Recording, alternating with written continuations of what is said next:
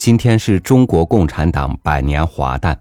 作为一名普通老百姓，从长辈那里，从自己的亲身经历里，我想你也一定感受到了党诞生之后的这一百年生活中发生的翻天覆地的变化。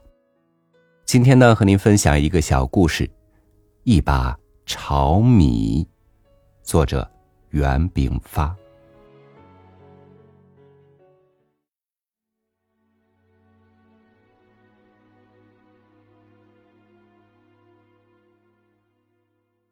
炊事班老班长和一个大个子战士，还有一个小个子战士，在一次作战中没有突围出去，与队伍失去了联系，被敌人围困在一个叫苇子沟的山上，已是第七天了。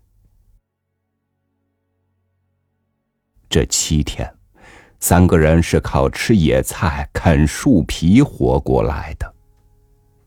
此时，三个人无力的靠在一棵粗壮的老榆树上，目光贪婪的望着米袋里的那一把炒米。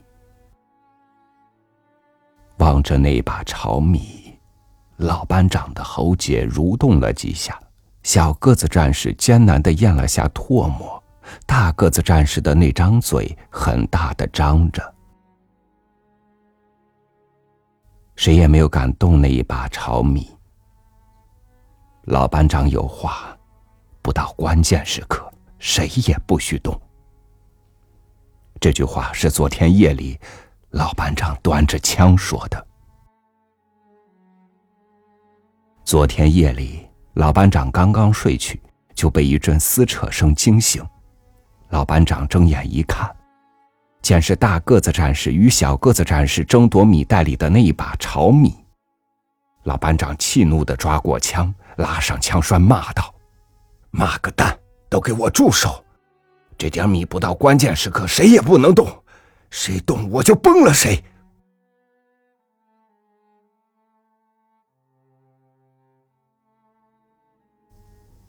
第八天的夜里，夜色凄染一般的黑。老班长拿过那个米袋，走到大个子战士面前，说：“你赶快把这把米嚼下去，趁今晚没有月亮，天黑突出去。我们在北面打枪，把敌人吸引过来，你就在南面突，突出去找到队伍，来救我们。”个子战士激动的接过米袋，稍迟疑一下，就把米抓到嘴边。这时，小个子战士却一把夺过米袋，对老班长说：“还是叫我吃吧，我个子小，突围灵巧。”老班长被小个子战士突然的举动激怒了，他夺过米袋，一拳就打在小个子战士的鼻子上，骂道：“我日你个娘的，灵巧个屁！”个子顶不住枪杆高，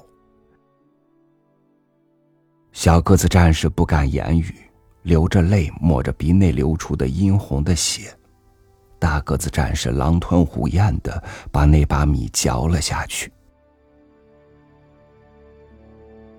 突围开始，老班长和小个子战士在北面山坡上的一阵枪声把敌人吸引过来。突围出去的大个子战士回望着苇子沟的北山村时，那里的枪声正一阵紧似一阵的激烈。几天以后，大个子战士带着队伍来营救老班长和小个子战士时，却在苇子沟的北山坡上发现了老班长和小个子战士布满了弹孔的尸体。大个子战士痛悔的仰天长哭，之后就和其他战士一起，把老班长和小个子战士的尸体掩埋在苇子沟的北山上。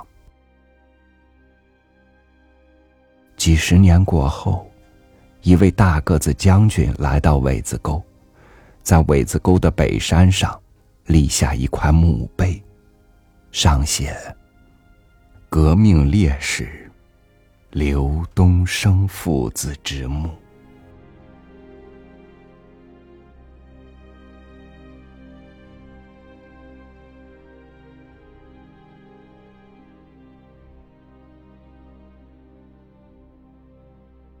每当读到这样的故事，或者听老人讲起那个年代的激情，我常想，如果我在那个年代，我会像他们那般有勇气，为了心中的信仰不惜牺牲一切吗？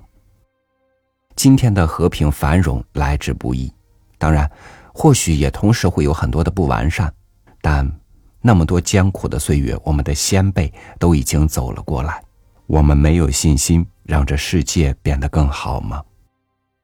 感谢您收听我的分享，欢迎您关注微信公众号“三六五读书”，收听更多经典文章。